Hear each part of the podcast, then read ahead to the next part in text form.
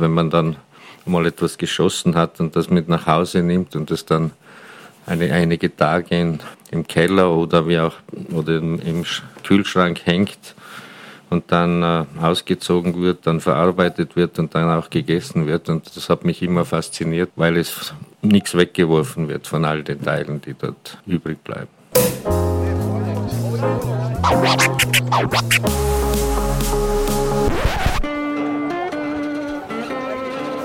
Liebe Hörerinnen und Hörer, herzlich willkommen im Zack Zack Nachtclub.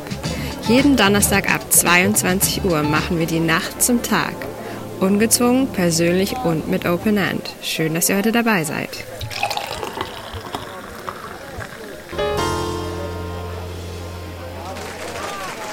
Dass Tiere andere Tiere jagen und sich von den Getöteten ernähren, ist eine Erfindung der Evolution. Die Evolution zum modernen Menschen hin dürfte auch stark mit dem Thema Jagd verknüpft sein, denn erst als es Menschen gelang, hochwertige Nahrungsquellen wie tierisches Eiweiß zu erschließen, war der Weg frei für die Entwicklung eines großen Gehirns. Und auch heute leben noch die spärlich bestehenden Steinzeitgesellschaften als Jäger und Sammler. Heutzutage im Zeitalter der modernen Schusswaffen ist die Jagd in vielen Teilen der Gesellschaft zu einer kontroversiellen Art der Tätigkeit geworden. Nicht wenige Menschen unterstellen Jägern eine Art Mordlust. Aber damit wollen wir uns heute nicht befassen. Liebe Hörerinnen und Hörer, Thomas Nasswetter begrüßt Sie recht herzlich zur 50. Ausgabe des Zack-Zack Nachtclubs. Die Jagd in der Metropole Wien ist das heutige Thema und ich habe mich mit meinem Fahrrad und meiner mobilen Studie auf den Weg zum nördlichen Rand von Wien gemacht, um den Landesjägermeister Norbert Walter in seinem Heurigen zu treffen. Lieber Herr Walter, stellen Sie sich bitte vor. Ja, grüß Gott, ich bin der Norbert Walter, geboren in Galtür in Tirol, dort aufgewachsen, dann eine Station in Hall in Tirol gemacht mit Matura und seit 33 Jahren in Wien lebend. Wie kommen Sie als Tiroler nach Wien und warum betreiben Sie einen Heurigen und wie wird man Landesjägermeister? Ja, das ist eine spannende Geschichte. Ich bin damals nach Wien gekommen, um auf der Bodenkultur zu studieren und war zu Beginn nicht genau gewusst, ob es Landwirtschaft oder Forstwirtschaft werden soll. Und habe mich dann doch äh, nach längerem Nachdenken für die Landwirtschaft entschieden, weil sie einfach breiter ist.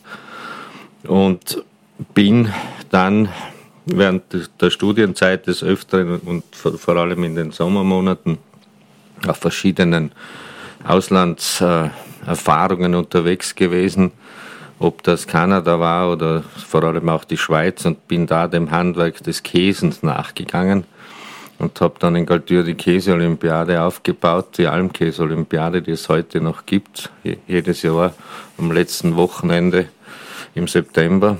Und aus dem heraus habe ich mich dann entschieden, in Wien zu bleiben. Und in Wien habe ich mir immer die Frage gestellt, was könnte ich machen oder wo, kann ich etwas Handwerkliches in der Natur tun?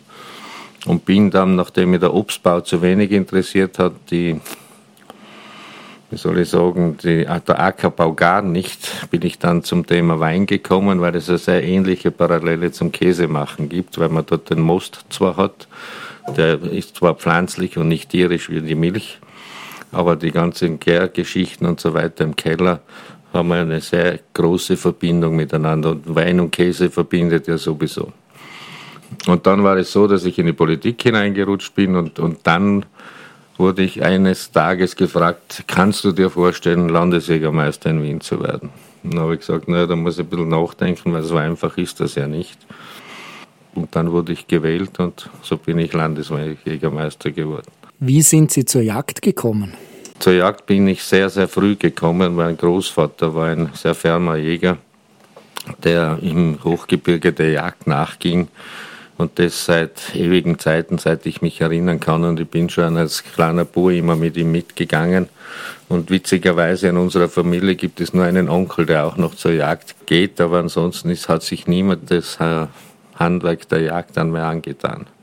Und ich war fasziniert davon, wenn man eine Gams sieht im frühen Morgengrauen oder am späten Abend oder wenn man ein Murmel sieht und wenn man dann mal etwas geschossen hat und das mit nach Hause nimmt und das dann eine, einige Tage in, im Keller oder wie auch oder im Kühlschrank hängt und dann äh, ausgezogen wird, dann verarbeitet wird und dann auch gegessen wird. Und das hat mich immer fasziniert, weil es nichts weggeworfen wird von all den Teilen, die dort übrig bleiben. Sie waren in der Wiener ÖVP Landesgeschäftsführer und dann später nicht amtsführender Stadtrat als Nachfolger von Johannes Hahn. Sind Sie heute noch politisch tätig? Politisch tätig nicht mehr in der ersten Reihe, wenn ich das so ausdrücken darf, aber natürlich als politischer Mensch ist man immer ein bisschen in der Politik verhaftet. Ich bin Bauernbundobmann, neu gewählter und ich bin Interessensvertreter für die Landwirtschaft, wenn man das so ausdrücken möchte. Im Roten Wien ist das wahrscheinlich durchaus eine Herausforderung. Es ist natürlich eine Herausforderung, weil die Mehrheitsverhältnisse relativ eindeutig sind, wenn man so möchte. Und damit natürlich immer, immer auch die Diskussion ein bisschen gegeben ist. Aber ich denke, dass die Stadt auch sehr gut weiß oder auch äh, die politischen Mitbewerber sehr gut wissen, dass man äh, gerade in einer Metropole wie Wien, wo man doch eine nennenswerte Landwirtschaft hat und damit natürlich auch eine Jagd, dass es da immer Konflikte gibt und wenn man sie miteinander versucht gut zu bewältigen, dann ist es eine sinnvolle Aufgabe beider Seiten. Wie weit spielt das Jagen so in die Politik hinein? Also wenn man ein bisschen vom Land kommt, dann gibt es natürlich, da kennt wahrscheinlich jeder, der ein bisschen vom Land kommt, irgendein Jäger oder auch mehrere. Jagen ist ja etwas, vor allem für Leute, die durchaus auch ein bisschen was auf der Seite haben im Normalfall, weil es nicht ganz billig ist.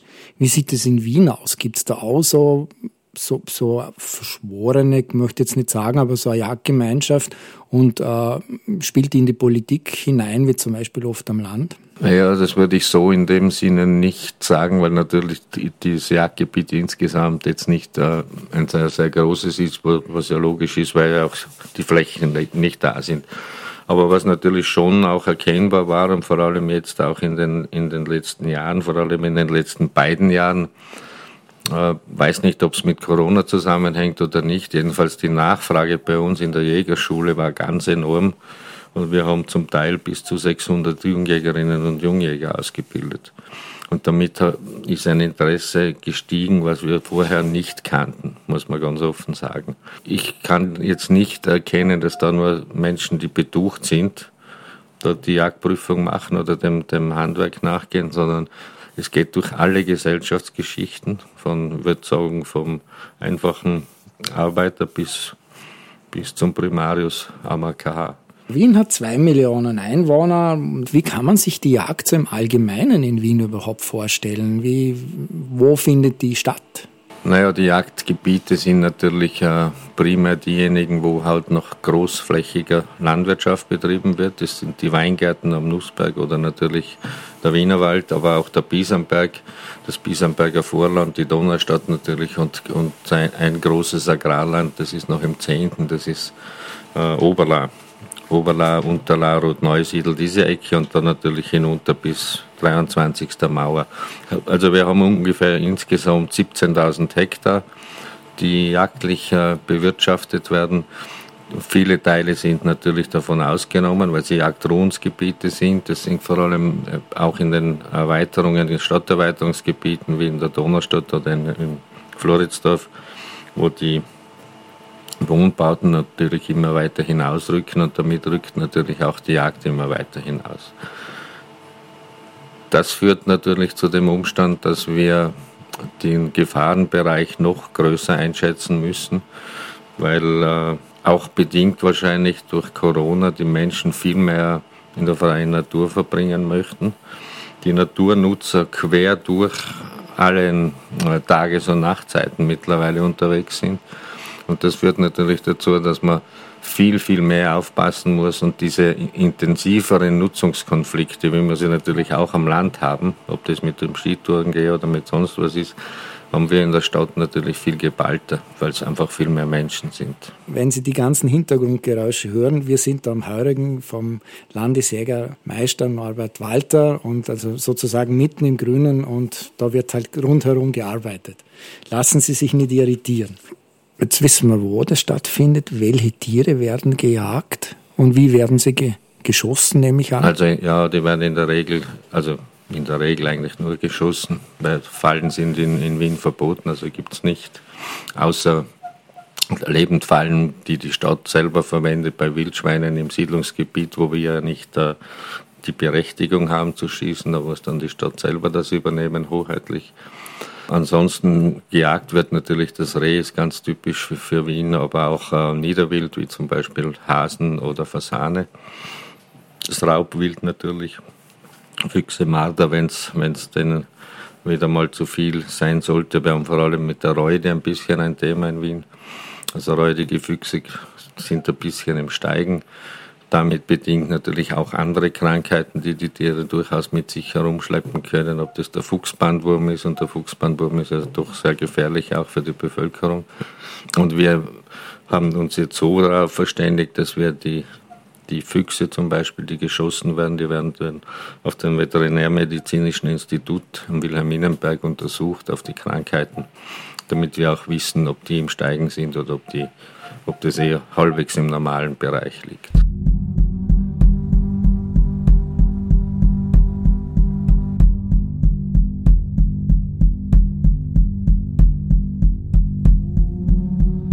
Die Corona-Pandemie hat der Welt vor Augen geführt, wie gefährlich Krankheitserreger sein können, die von Tier auf den Menschen überspringen können, sogenannte Zoonosen. Viele Wildtiere tragen solche Erreger in sich.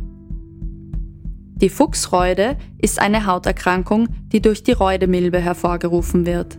Sie führt in der Regel innerhalb von drei Monaten zum Tod des befallenen Fuchses, kann aber auch ausheilen oder ohne klinische Symptome fortbestehen. Die Erkrankung wird überwiegend durch direkten Kontakt von Fuchs zu Fuchs übertragen und ist hoch ansteckend. Eine Übertragung und Ansteckung auf den Haushund durch Kontakt zu Füchsen oder über Fuchsbaue ist möglich. Der Mensch dagegen ist für den Erreger der Fuchsreude ein Fehlwirt. Die Milbe pflanzt sich dort nicht fort Dennoch kann es zu einer Hauterkrankung kommen, der Pseudokrätze. Schon eine kurze Berührung eines befallenen Tieres kann beim Menschen reichen, um sich anzustecken. Die Tollwut ist eine seit dem Altertum bekannte akute Infektionskrankheit, die durch das Rabies-Virus ausgelöst wird. Bei gleich warmen Tieren verursacht das Virus eine tödliche Gehirnentzündung. Das Virus kann durch den Biss eines tollwutkranken Tieres übertragen werden und führt auch beim Menschen in der Regel zum Tod. Die meisten Säugetiere und viele Vogelarten können sich mit dem Rabiesvirus infizieren. Rotfüchse, Hunde, Katzen, Fledermäuse, Frettchen, Dachse, Waschbären und Wölfe waren bis zur weitgehenden Ausrottung der Krankheit durch die Wildtier-Schluckimpfung in Europa die klassischen Überträger der Krankheit. Hauptüberträger war dabei der Rotfuchs. Er ist bis heute das stereotype Bild eines tollwütigen Tieres mit Schaum vor dem Maul. Tollwut kann sich allerdings auch in einer paralytischen Form zeigen, bei welcher sich das erkrankte Tier ruhig, zurückgezogen oder unnatürlich zahm verhält, ohne die übliche Scheu vor dem Menschen. Nach einer Schätzung der Weltgesundheitsorganisation sterben jährlich 59.000 Menschen an Tollwut, davon 60 Prozent in Asien und 36 Prozent in Afrika. Indien ist das Land mit den meisten Tollwutbedingten Todesfällen mit 35 Prozent der weltweiten Fälle. In Deutschland sind zwischen 1977 und 2000 fünf Fälle durch Tollwut registriert worden von denen drei ihren Ursprung im Ausland hatten. In ganz Europa gab es in diesem Zeitraum 281 Todesfälle. Aber auch für Menschen gibt es eine wirksame Impfung, die meist verabreicht wird, nachdem jemand dem Virus ausgesetzt war, in Kombination mit einer ergänzenden Antikörpertherapie. Eine präventive Impfung ist für jene empfohlen, die ein erhöhtes Risiko haben, mit dem Virus in Berührung zu kommen, etwa Tierärzte oder Ärztinnen. Die afrikanische Schweinepest ist eine Virusinfektion bei Tierarten der echten Schweine. In Symptomen und Verlauf ist sie der klassischen oder europäischen Schweinepest sehr ähnlich, die Erreger sind aber nicht verwandt. Diese Krankheit ist keine Zoonose. Sie war ursprünglich in Afrika beheimatet, spielte aber auch auf der Iberischen Halbinsel und auf Sardinien eine Rolle. 2007 wurde die afrikanische Schweinepest durch ein Transportschiff von Afrika nach Georgien gebracht. Von dort aus verbreitete sich die Tierseuche in die Ukraine, nach Weißrussland, Russland, Estland, Lettland, Litauen, Polen und Deutschland. 2014 trat die Seuche in östlichen Mitgliedstaaten der Europäischen Union auf. Bislang ist es in keinem der betroffenen Länder gelungen, das Virus nach einer Einschleppung in die Wildschweinpopulation wieder auszurotten. Die afrikanische Schweinepest gilt als gefährliche Seuche. Sie ist anzeigepflichtig. Sie wird genauso bekämpft wie ein Ausbruch der klassischen Schweinepest, entsprechend der Schweinepestverordnung.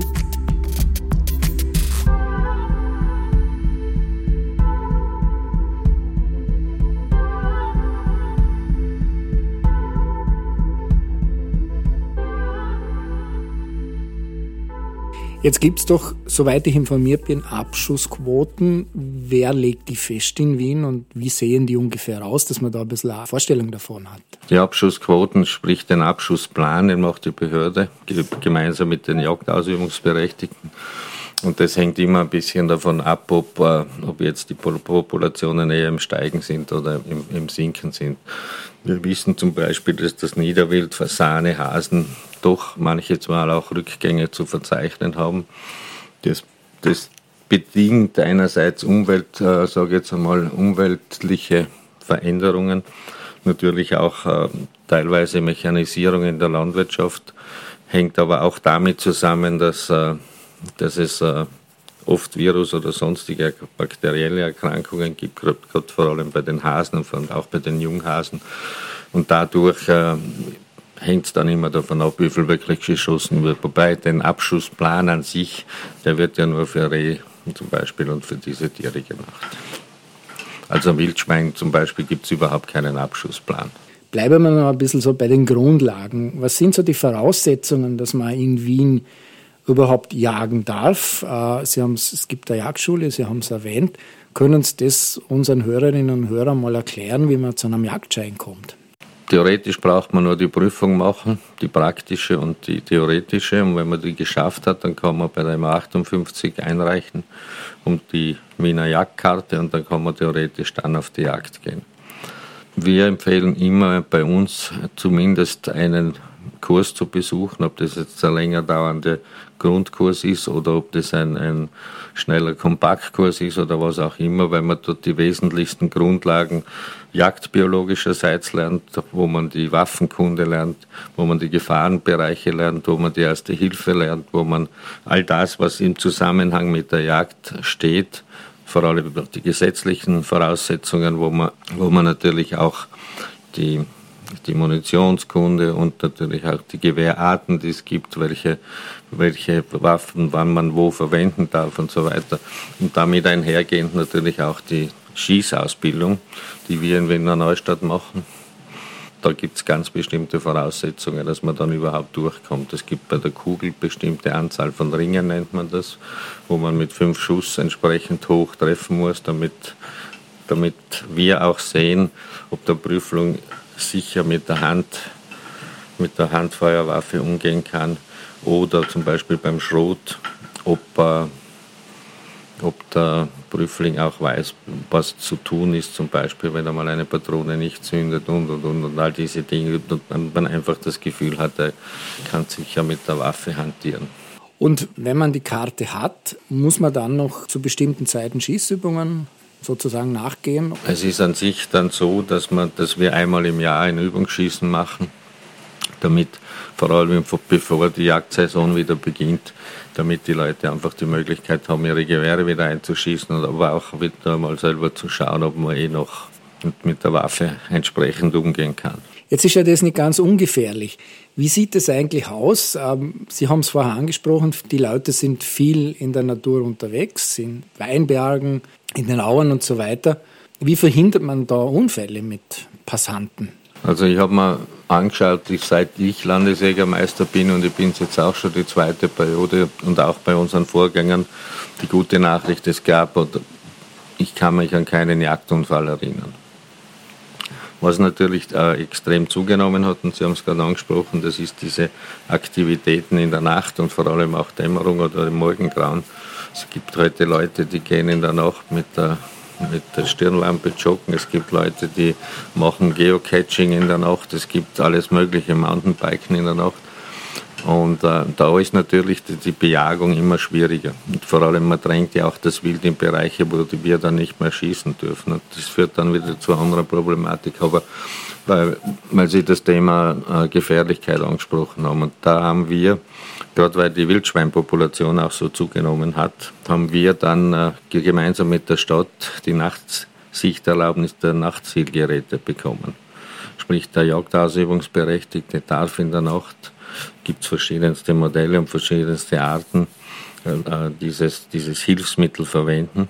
Und zwar für die Wildschweinejagd, aber nur für die Wildschweinejagd, einst, einstweilig. Und da sieht man sehr genau in der Kontur und wenn man da durchschaut, ist, ist das ein Tier oder ist das ein Mensch, der sich da im Gebüsch bewegt oder, oder was auch immer, oder eine Katze oder ein Hund.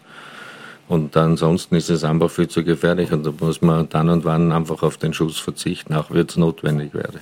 Das Thema Schwarzwild, also sprich Wildschweine, das ist ja in manchen Städten in Europa durchaus eine, eine richtige Plage. Ich denke an Barcelona. Äh, es gibt etwa in Berlin ähnliche Gegenden, wo das der Fall ist. Wie sieht das in Wien aus? Ja, ich habe es ja kurz angesprochen schon, es ist auch in Wien der, der Wildschweinbestand im Steigen. Durch die wärmeren Winter, aber auch, dass die Bachen einfach 10 bis 12 Frischlinge zur Welt bringen und, oder frischen heißt es eigentlich in der Jägersprache und dadurch natürlich extrem an Population zu, zunehmen. Und die Bejagung wird natürlich immer schwieriger. Jetzt haben versuchen wir gemeinsam die Stadt, aber auch die Jägerschaft, dass wir zumindest diesem Thema Herr werden. Die Wildschweine extrem kluge Tiere, wissen natürlich, überall im Siedlungsbereich gibt es Abfälle, überall stehen da und dort Müllkübel herum. Überall gibt es in der Natur, in der Landwirtschaft eingebaute Maisfelder, die sie besonders lieben. Die gibt es in Simmering. Wir hatten letztes Jahr ein Riesenthema in Simmering mit den Wildschweinen, weil die dann hereinziehen über das blaue Wasser Richtung Prater und selbst im Prater dann auftauchen. Und das ist ein ganz massives Thema. Und wir wollen verhindern, dass wir da zu so einer Situation kommen, wie es zum Beispiel Barcelona, Rom oder Berlin oder andere Städte haben. Und besteht da die Chance, dass sie das schaffen?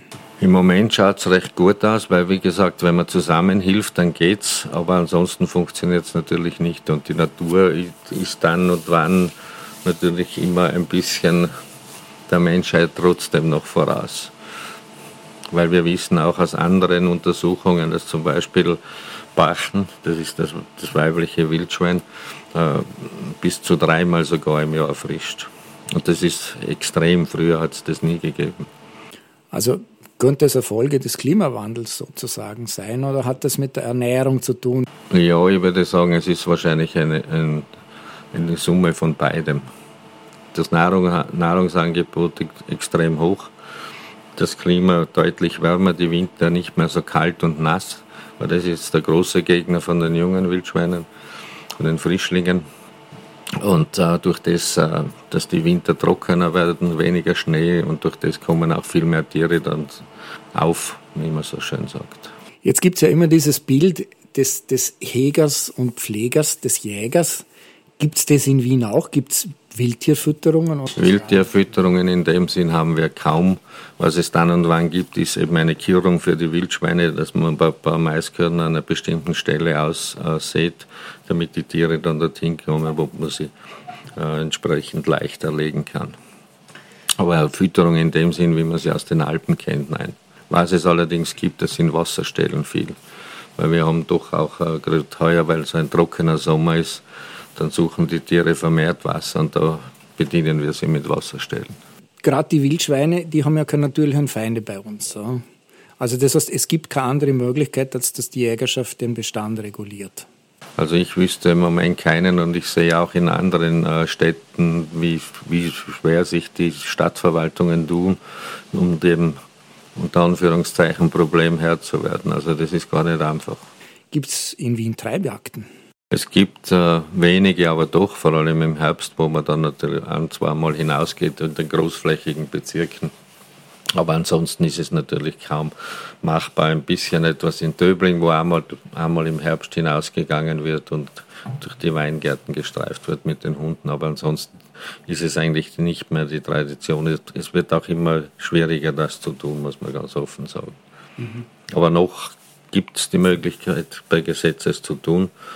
Und ja, manche machen es noch, manche machen es nicht mehr. Also es ist ganz unterschiedlich. Manche gehen auch gar nicht hinaus, nämlich äh, als Treibjagd, um äh, zum Beispiel eine bestimmte Tierart zu schonen oder dass man sagt, äh, wir wollen heuer nichts, der Bestand ist eh so schwach, wir wollen schauen, dass er wieder zunimmt und das, da gibt es ganz Unterschiede. Also es, viele gibt es nicht, wenn man so. Jetzt möchte ich noch woanders weitermachen, wo wir eigentlich vorher sozusagen ein bisschen abgeschweift sind. Jetzt hat man eine Jagdkarte. Jetzt kann man natürlich nicht einfach das Gewehr nehmen und drauf losschießen, sondern wie funktioniert das dann, damit man wirklich dann zum Jäger wird in Wien? Ja, zum Jäger wirst du insofern, du musst, du musst, sobald du die rechtlichen Voraussetzungen hast, sprich Jagdkarte, du hast auch schon ein Gewehr gekauft und so weiter, ist registriert bei der Behörde und so weiter und dann brauchst du theoretisch jemanden, der dich entweder einlädt, in seinem Revier unter Anführungszeichen mitzugehen, oder als sogenannter Ausgeher nennt man das. Oder du bist, äh, hast die Möglichkeit, irgendwo einen Abschuss zu kaufen. Du kaufst dir einen Rehbock oder eine Rehgeiß oder was auch immer und dann kannst du theoretisch mit dem zuständigen Jagdleiter, in der, in der Regel gibt es dann einen Birschführer oder Birschführerin, der dich begleitet und dir sozusagen lehrt, was, was, darfst du schießen überhaupt und welche Art frei ist, unter Anführungszeichen vom Abschussplan her. Und dann kann man das machen. Oder die dritte Variante ist, äh, ist die Jagdpacht selber, dass man sich ein Revier pachten kann oder einen Birschbezirk. Das gibt es auch immer öfter. Die Gemeinde Wien vergibt mittlerweile einige so kleinere Birschbezirke. Da sagt die Gemeinde, da darfst du, weiß ich nicht, fünf Reh schießen, zwei Hasen oder was auch immer und das war's. Und dafür bezahlst du mehr Summe X. Wie viele Eigenjagden gibt es denn in Wien? Naja, wir haben in Wien, äh, mir sollte jetzt liegen, ganz genau, äh, weil es sich immer ein bisschen ändert, um, um die 15 Eigenjagden, also es ist deutlich mehr und der Rest sind Genossenschaftsjagden. Also im Verhältnis sind mehr Eigenjagden als Genossenschaftsjagden. Eigenjagden heißt jetzt zum Beispiel, der Stift Schotten hat im Wienerwald eine Eigenjagd, es gibt aber, oder der Stift St. Peter, also die größeren, die sind eher die größeren Forstbetriebe, die solche Eigenjagden haben. Es kann aber auch durchaus einmal sein, dass das ein größerer agrarischer Betrieb ist, der die Eigentumsjagdgröße hätte und dann könnte er das natürlich auch machen. Aber das muss in einem Ding sein. Es kann jetzt nicht sein, da ist auch und da ist auch und mhm. in Summe geben die die 115 Hektar, sondern muss, also muss schon beieinander sein. Die 115 Hektar ist für unsere Hörerinnen und Hörer zum Verständnis die Mindestgröße für eine Eigenjagd. Und bei der Genossenschaftsjagd, wie sieht es da aus? Na, die Genossenschaft, wir haben äh, insgesamt in Wien sechs Geschäftsstellen, wo die einzelnen äh, Jagdgebiete und die Jägerschaft zusammengefasst sind. Und äh, die Genossenschaftsjagden werden in der Regel so zusammengenommen im Jagdgebiet, dass es halt ein zusammenhängendes Gebiet gibt. Und die größte zum Beispiel ist hier in Stammersdorf, wo wir uns gerade äh, befinden. Das ist die größte zusammenhängende Jagd in, in Wien. Das ist ein bisschen unterschiedlich zu den Genossenschaftsjagden jetzt am Land sondern in Wien heißt es ja Gemeindejagden in dem Fall. Und das ist so, dass wenn, wenn Sie zum Beispiel 2000 oder 3000 Quadratmeter Weingarten haben, dann wird der dort mit der Fläche mit hineingerechnet.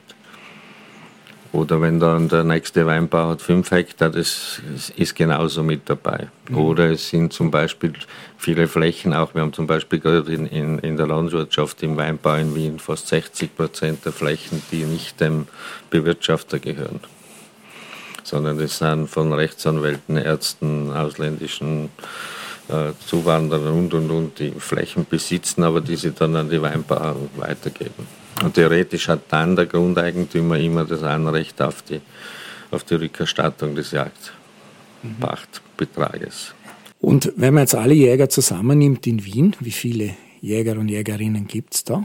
Ja, wir haben, also am Papier gibt es natürlich wesentlich mehr oder die bei uns die Jagdkarte einbezahlen, weil wir mit der Wiener Jagdkarte kann ich ja auch in Niederösterreich auf die Jagd gehen oder in Tirol oder in Vorarlberg. Aber aktiv jagen, den Wien würde ich schätzen, von der Jägerschaft 200 circa, vielleicht 250. Am Papier haben wir circa 2500 Mitglieder die aber dann großteils doch in den benachbarten Bundesländern auf die Jagd gehen, vor allem Niederösterreich natürlich, Burgenland aber auch äh, Steiermark oder dann und wann einmal woanders auch.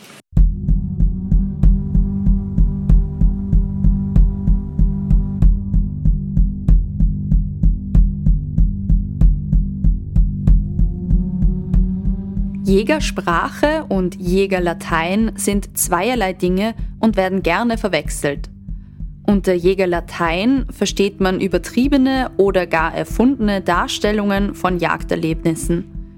Die Jäger- oder Weidmannssprache benutzen Jägerinnen und Jäger hingegen, um sich untereinander möglichst effizient zu verständigen. Soziologisch gesehen dienen solche eigenen Begrifflichkeiten besonders der Abgrenzung gegenüber anderen Gruppen. Andere Beispiele sind etwa die Sprache von Juristen oder Medizinerinnen.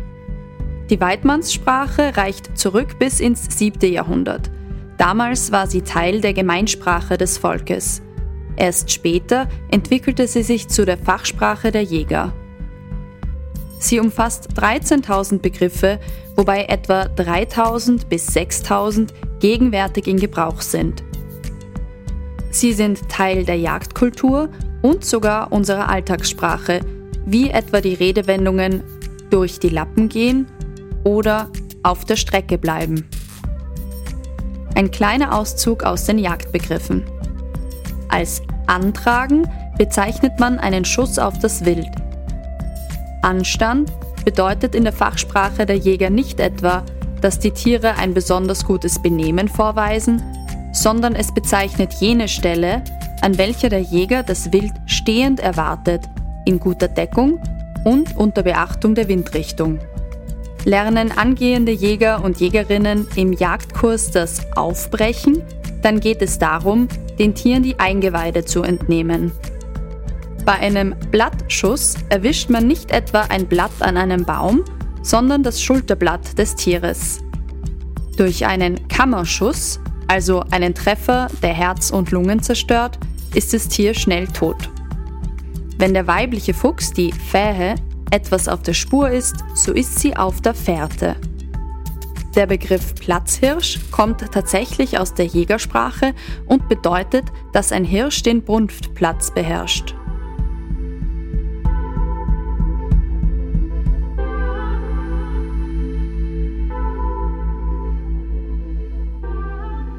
Kommen wir noch zu einem wichtigen Utensil der Jagd, nämlich die Waffen, die da eingesetzt werden.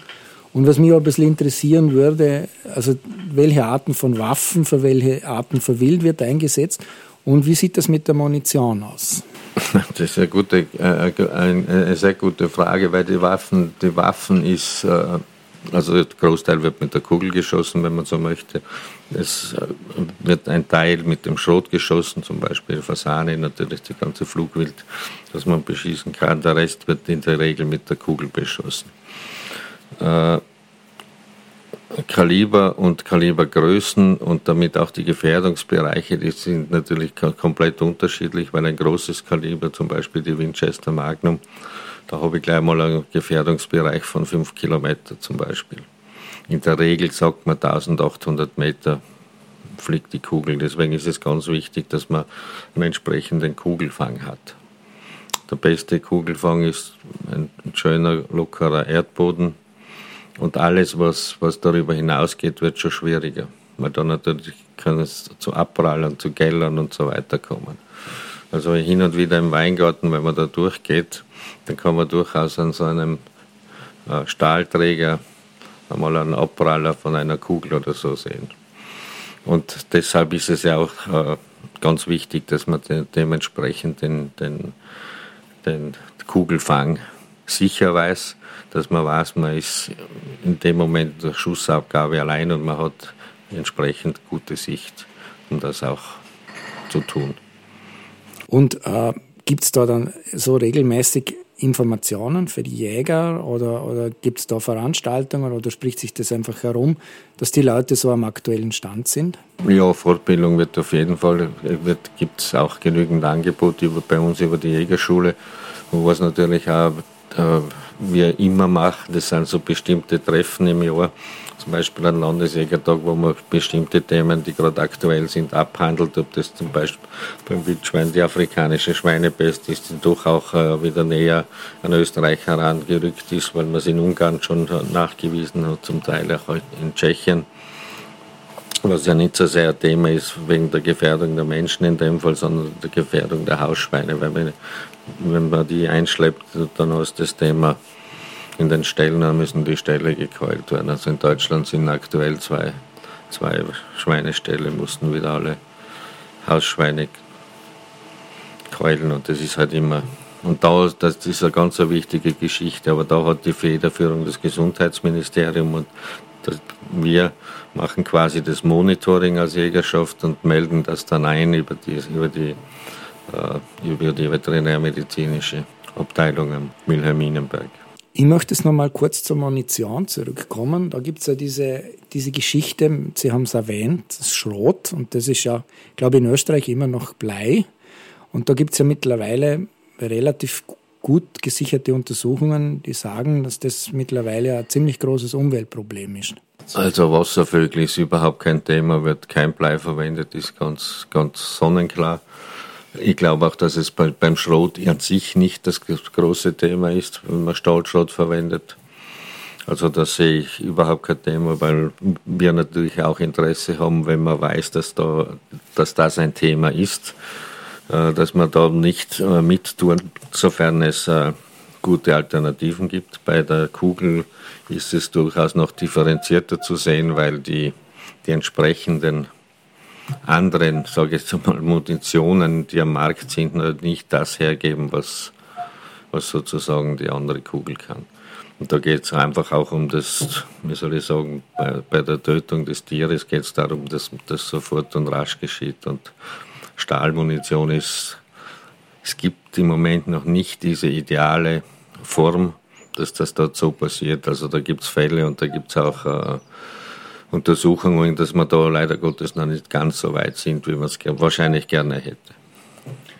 Aber für uns eindeutig, wenn es die Möglichkeit gibt, dann spricht auch nichts dagegen. Jetzt haben wir das Thema schon kurz gestreift, das Thema Kulturfolger.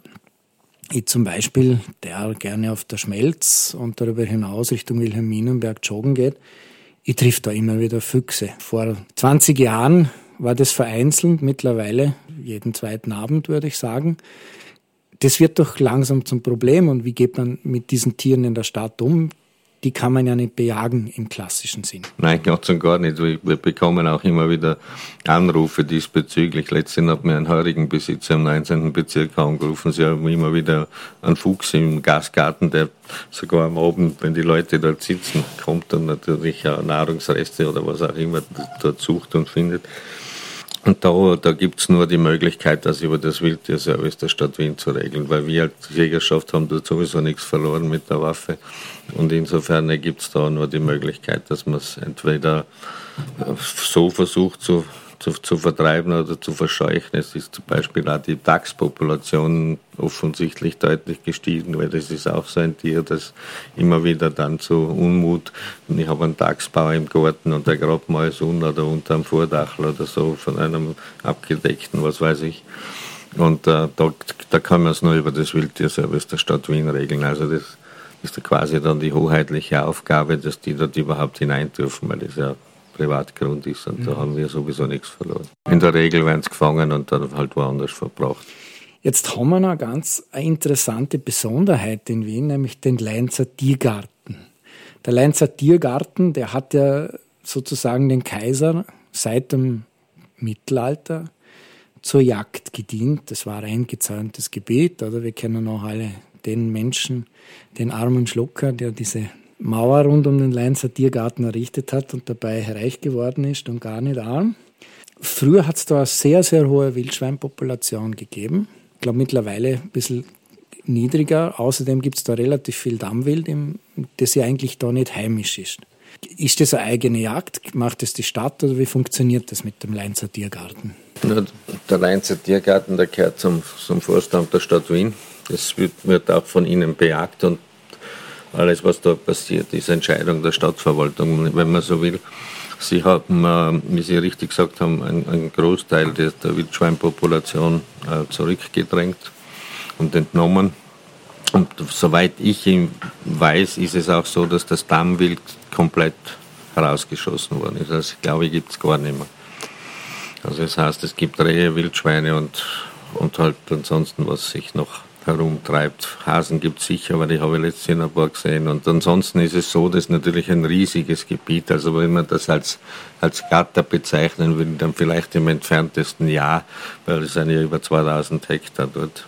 Das würde mir jetzt zur nächsten Frage bringen, sowas wie eine Gatterjagd, die ja sehr, sehr umstritten ist und äh, in einigen Teilen in Österreich auch verboten ist. Das gibt es in Wien nicht. In Wien gibt es nicht, nein. Ganz und gar nicht. Und wie gesagt, der Gatter ab einer bestimmten Größe würde ich es auch nicht als Gatter bezeichnen, weil wenn du von einem Ende zum anderen, weiß ich nicht, wie viele Stunden marschierst, dann ist, ist es für mich auch kein Gatter mehr. Dann ist es vielleicht in manchen Gegenden, wo auch intensivere Landwirtschaft betrieben, kann ich mir durchaus auch vorstellen, dass es Sinn macht, weil damit natürlich dieser, dieser Gefährdungsaustausch, das dort äh, Jagdschäden oder sonstige Wildschäden passieren, nicht vorhanden ist. Aber wie gesagt, das braucht dann schon entsprechende Größe. Aber dann könnte man wahrscheinlich darüber diskutieren. Ansonsten ist es eigentlich nicht notwendig. Ich habe ein bisschen recherchiert im Internet und bin dann auf den kleinen Schweizer Kanton Genf gestoßen. Und da wurde dann vor über 40 Jahren die klassische Jagd in dem Sinn, so wie das auch in Wien betrieben wird, verboten und nur noch angestellte Jäger von der Stadt kümmern sich um den Wildtierbestand. Wäre das so ein Modell, das für Wien in Frage kommen würde? Oder also das kostet relativ viel Geld. Ich glaube, die, die Schweizer geben zwei Millionen Franken pro Jahr für, für die paar Jäger. Das sind nämlich nicht allzu viele aus. Oder wäre das überhaupt nicht sinnvoll, weil natürlich Genf ist viel kleiner als Wien. Also ich glaube, dass es in so einer kleineren Geschichte wie Genf durchaus funktionieren kann. Aber ich würde es jetzt in Wien, nämlich äh, egal, ob man es jetzt aus der Stadtseite sieht oder aus der Jägerschaftsseite, ich würde es für nicht äh, machbar halten. Vor allem, weil das äh, finanzielle Folgen zur nach sich ziehen würde, die, glaube ich, niemand bezahlen möchte. Weil so durch die Mischung der privaten Jägerschaft und, und, äh, und der sowieso schon existierenden, teilweise auch der Berufsjägerschaft, wo ja die private Jägerschaft nicht schießen darf und kann. Ich glaube, die, dieser, dieser gemeinsame Austausch ist der bessere, auf lange Sicht gesehen. Und es ist ja auch eine gewisse Akzeptanz durchaus auch in der Bevölkerung da für die Jägerschaft, wenn sie denn auch ferme Jäger sind. Und, und natürlich gibt es in jeder, in jeder Ding auch einmal ein schwarzes Schaf dabei. Das muss man auch fairerweise sagen. Aber an, in, an sich, in Summe, sind wir ja die einzigen, ich sage immer, die einzigen geprüften Naturnutzer. Weil wir wissen zumindest, wie das wildbiologisch ausschaut, wann, wann die Tiere zur Welt kommen, wann sie gedeckt werden und so weiter. Und äh, wir wissen über die Pflanzen Bescheid, über die Fauna, wir wissen über dies und jenes Bescheid, wo viele ja gar nie hinkommen. Und ich denke, dass genau dieser Austausch und vor allem auch für das Monitoring, auch für Krankheiten und so weiter, ganz ein enorm wichtiger Faktor ist, der oft unterschätzt wird. Also Weil wenn mehrere Personen an verschiedenen Stellen, sage ich jetzt mal, zeitgleich arbeiten können, ist es viel viel qualitätsvoller, als wenn dann und wann einmal irgendeine Person da und dort ist.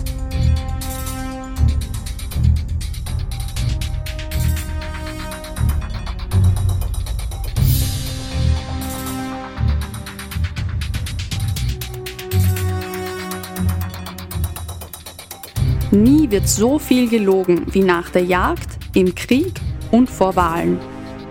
Otto von Bismarck, deutscher Reichskanzler.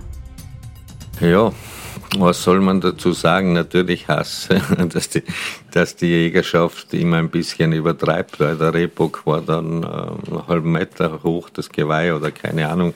Der, der Rothirsch, der geschossen wurde, hatte zwei Meter in der Breite. Ja, das passiert wahrscheinlich manches Mal auch aus der Jagdfreude heraus, wenn man, wenn man lange und oft zum Beispiel einem Hirsch nachgerannt ist oder nachgegangen, gesessen bei jedem Wind und bei jedem Wetter und dann halt irgendwann einmal durch das Jagdglück hatte, ihn zu erlegen, dann kann schon mal passieren, dass das äh, ein bisschen Übertreibung nach sich zieht.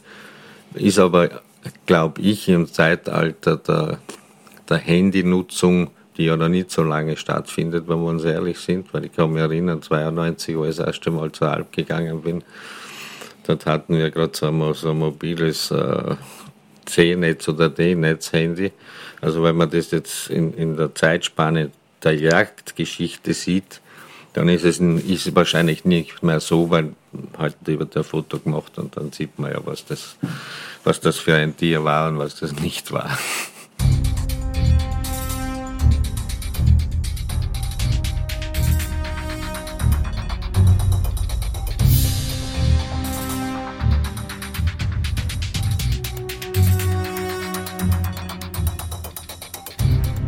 Finde es richtig, dass man zu Beginn einer Jagd die Hasen und Fasane durch Hörnersignale warnt. Gustav Heinemann, deutscher Politiker und Bundespräsident. Ja, die Jagdmusik und damit verbunden natürlich alle Jagdsignale hatten in früherer Zeit eine enorme Bedeutung, haben sie aber auch teilweise heute noch. Vor allem in Gegenden, wo man jetzt keine, nicht immer sichtbar miteinander verbunden ist. Und durch die einzelnen Jagdsignale weiß die Jägerschaft, wann angeblasen, abgeblasen wird und so weiter. Und, und das ist, glaube ich, schon auch für die Gefährlichkeit der Jagd nicht zu unterschätzen, auch heute noch. Und daraus entstand ja dann auch die ganze Jagdhornmusik. Aus, diesem, aus diesen äh, Warnsignalen, die dort passiert sind.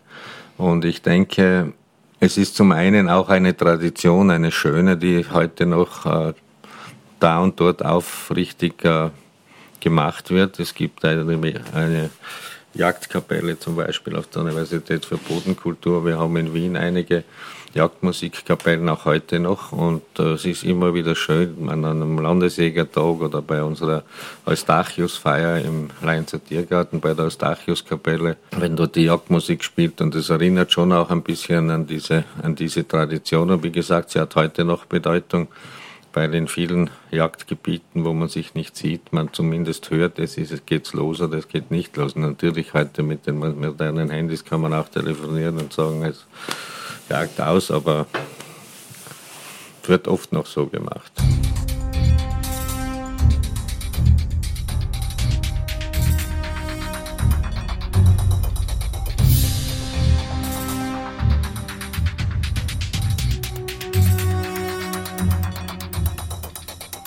Es ist an der Zeit, das Rothirschgeweih als Statussymbol zu entzaubern.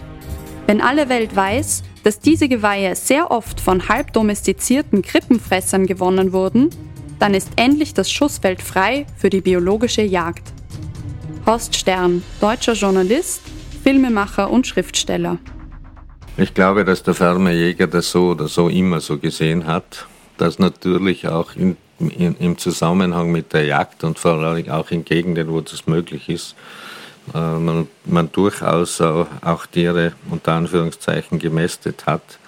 Und dass wir aber dieses Phänomen in Wien ja nie hatten. Das ist in Wien eigentlich nie passiert. Da gibt es keine einzige Erkenntnis, dass, dass das irgendwo in einem Revier, Revier großflächig passiert ist. Manches Mal passiert es, dass die Bevölkerung aus falscher aus falsch verstandener Hilfe für die Tiere Futter anbietet. In der Regel solches Futter, das weder gut ist für ihre, für ihre Mägen noch geschweige sonstiges. Und äh, da, da muss ich sagen, das würde ich nicht so sehen. Und in, wir haben auch zum Beispiel die ganzen Klassen bei den Geweihen schon längst abgeschafft. Es gibt heute einen jungen und einen alten Bock.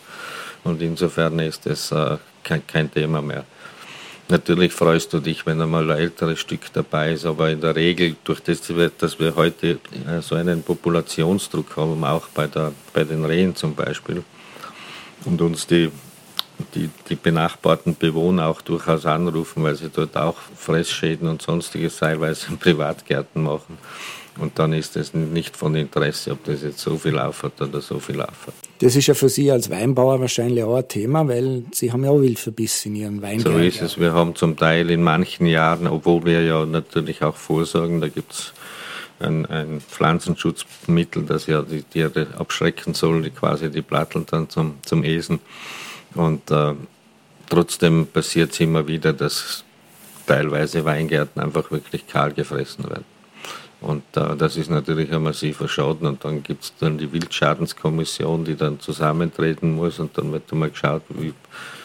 Das, in der Regel ist es eh immer der beste Weingarten, so wie es halt früher bei der Viehversicherung das beste Kalb oder die beste Kuh war und ist. Und ja, da muss man halt schauen, dass man auf einen grünen Zweig kommt. Aber wir haben das doch, das haben wir jährlich immer wieder diverseste Verbissschäden und die muss natürlich die Jägerschaft bezahlen.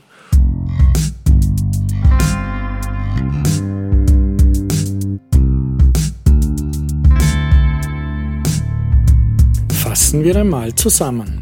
Norbert Walter, der Gründer der Almkäse-Olympiade, findet, dass Weinbau und Käsemachen sehr viele Ähnlichkeiten haben und deshalb hat er sich dafür entschieden, seinen Lebensunterhalt mit einem Weingut plus angeschlossenem Hörigen zu bestreiten.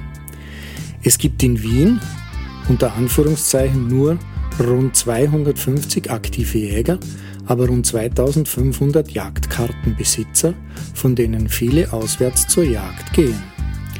In Wien gibt es keine Wildtierfütterung, Treibjagden sind zwar nicht verboten, werden aber immer weniger durchgeführt, weil die Siedlungsränder immer weiter nach außen rücken.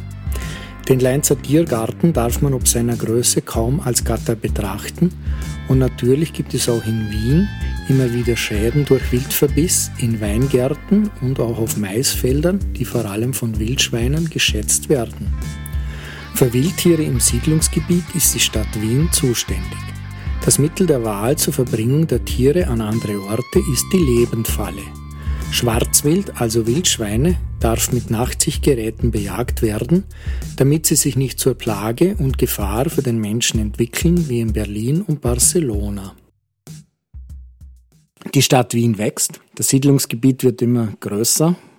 Wie sehen Sie so die Zukunft der Jagd in Wien? Jetzt vielleicht nicht auf die nächsten zwei Jahre, aber Sie sind jetzt doch zwei Perioden schon Landesjägermeister auf die nächsten 20 Jahre. Wie wird sich das entwickeln? Was glauben Sie? Ja, wie soll ich sagen? Ich glaube schon, dass am Ende des Tages Reste einer Jagd bestehen bleiben wie groß das Jagdgebiet und wie sinnvoll es dann noch ist, äh, wirklich zu bejagen, wird man sehen. Weil das wird ein bisschen von der, vom Zuwanderungsdruck abhängen und damit natürlich, wie weit man noch hinausgehen muss oder auch hinausgehen will, ob man wirklich diese Grünräume, die ja auch für die Erholung der Menschen da sein müssen, bestehen bleibt. Wo sie sicher bestehen bleibt, das sehe ich im Moment bei diesen ungefähr 650 Hektaren Wein weil der ja besonders geschützt ist bei uns, dort wo Wein heute steht, darf quasi nur Wein sein, außer eine andere landwirtschaftliche Nutzung. Also da sehe ich es sehr wohl als besser. Insgesamt wird man, wird man sehen, ich glaube aber nicht, dass sie gänzlich verschwinden wird, eben aus den genannten Gründen von, von vorher die Problematik der Wildschweine, die Problematik anderer Wildtiere, wenn sie den überhand nehmen, dass man da gemeinsam mit der Stadt versucht, dem eine gewisse Ordnung zu geben. Was äh, wahrscheinlich sein kann und wofür ich auch plädiere, ist, dass man bei den Nachtzielgeräten durchaus noch einmal ein bisschen mehr öffnet, auch für diejenigen, die jetzt heute nur Ausgeher sind und nicht nur für die Jagdausübungsberechtigten was äh, durchaus auch sein wird können, dass gewisse Tierarten ganzjähriger geschont bleiben, dafür vielleicht andere zumindest in einem Fenster in einem Jahr geöffnet werden, weil sie dermaßen überhand nehmen. Also wir haben gerade bei, der, bei den Krähen zum Beispiel mittlerweile wissen wir, dass wir dort eine wahnsinnig hohe Population haben und da durchaus auch aus der Bevölkerung immer wieder Forderungen kommen, dass man da und dort einmal was tut wenngleich das Thema Krähen zu bejagen sowieso noch ein noch schwierigeres ist, weil ich würde sagen, die sind noch intelligenter wie die Wildschweine. Aber das kann ich mir durchaus vorstellen und in dem Sinne würde ich es jetzt einmal sehr, sehr positiv sehen, dass man, wenn man das gemeinsam, wenn man es ehrlich und wenn man es äh, gut ausgebildet und auch im, im Sinne der Wildbiologie und natürlich auch im Sinne der Klimaveränderung mit den Rahmenbedingungen umgeht, entsprechend äh, die Jagd weitergehen wird. Sehr geehrter Herr Walter, ich bedanke mich recht herzlich für die Einladung zu Ihrem Heurigen, für das Interview, für die Zeit, die Sie sich genommen haben und für die sehr vielen, sehr interessanten Einblicke, die jetzt doch ein relativ gutes Bild abgeben, wie die Jagd in der Metropole Wien funktioniert. Liebe Hörerinnen und Hörer, ich bedanke mich bei Ihnen fürs Zuhören. Mein Name ist Thomas Nasswetter. Gesprochen hat Pia Miller-Eichholz. Ich wünsche Ihnen einen schönen Abend, machen Sie es gut und bleiben Sie uns gewogen.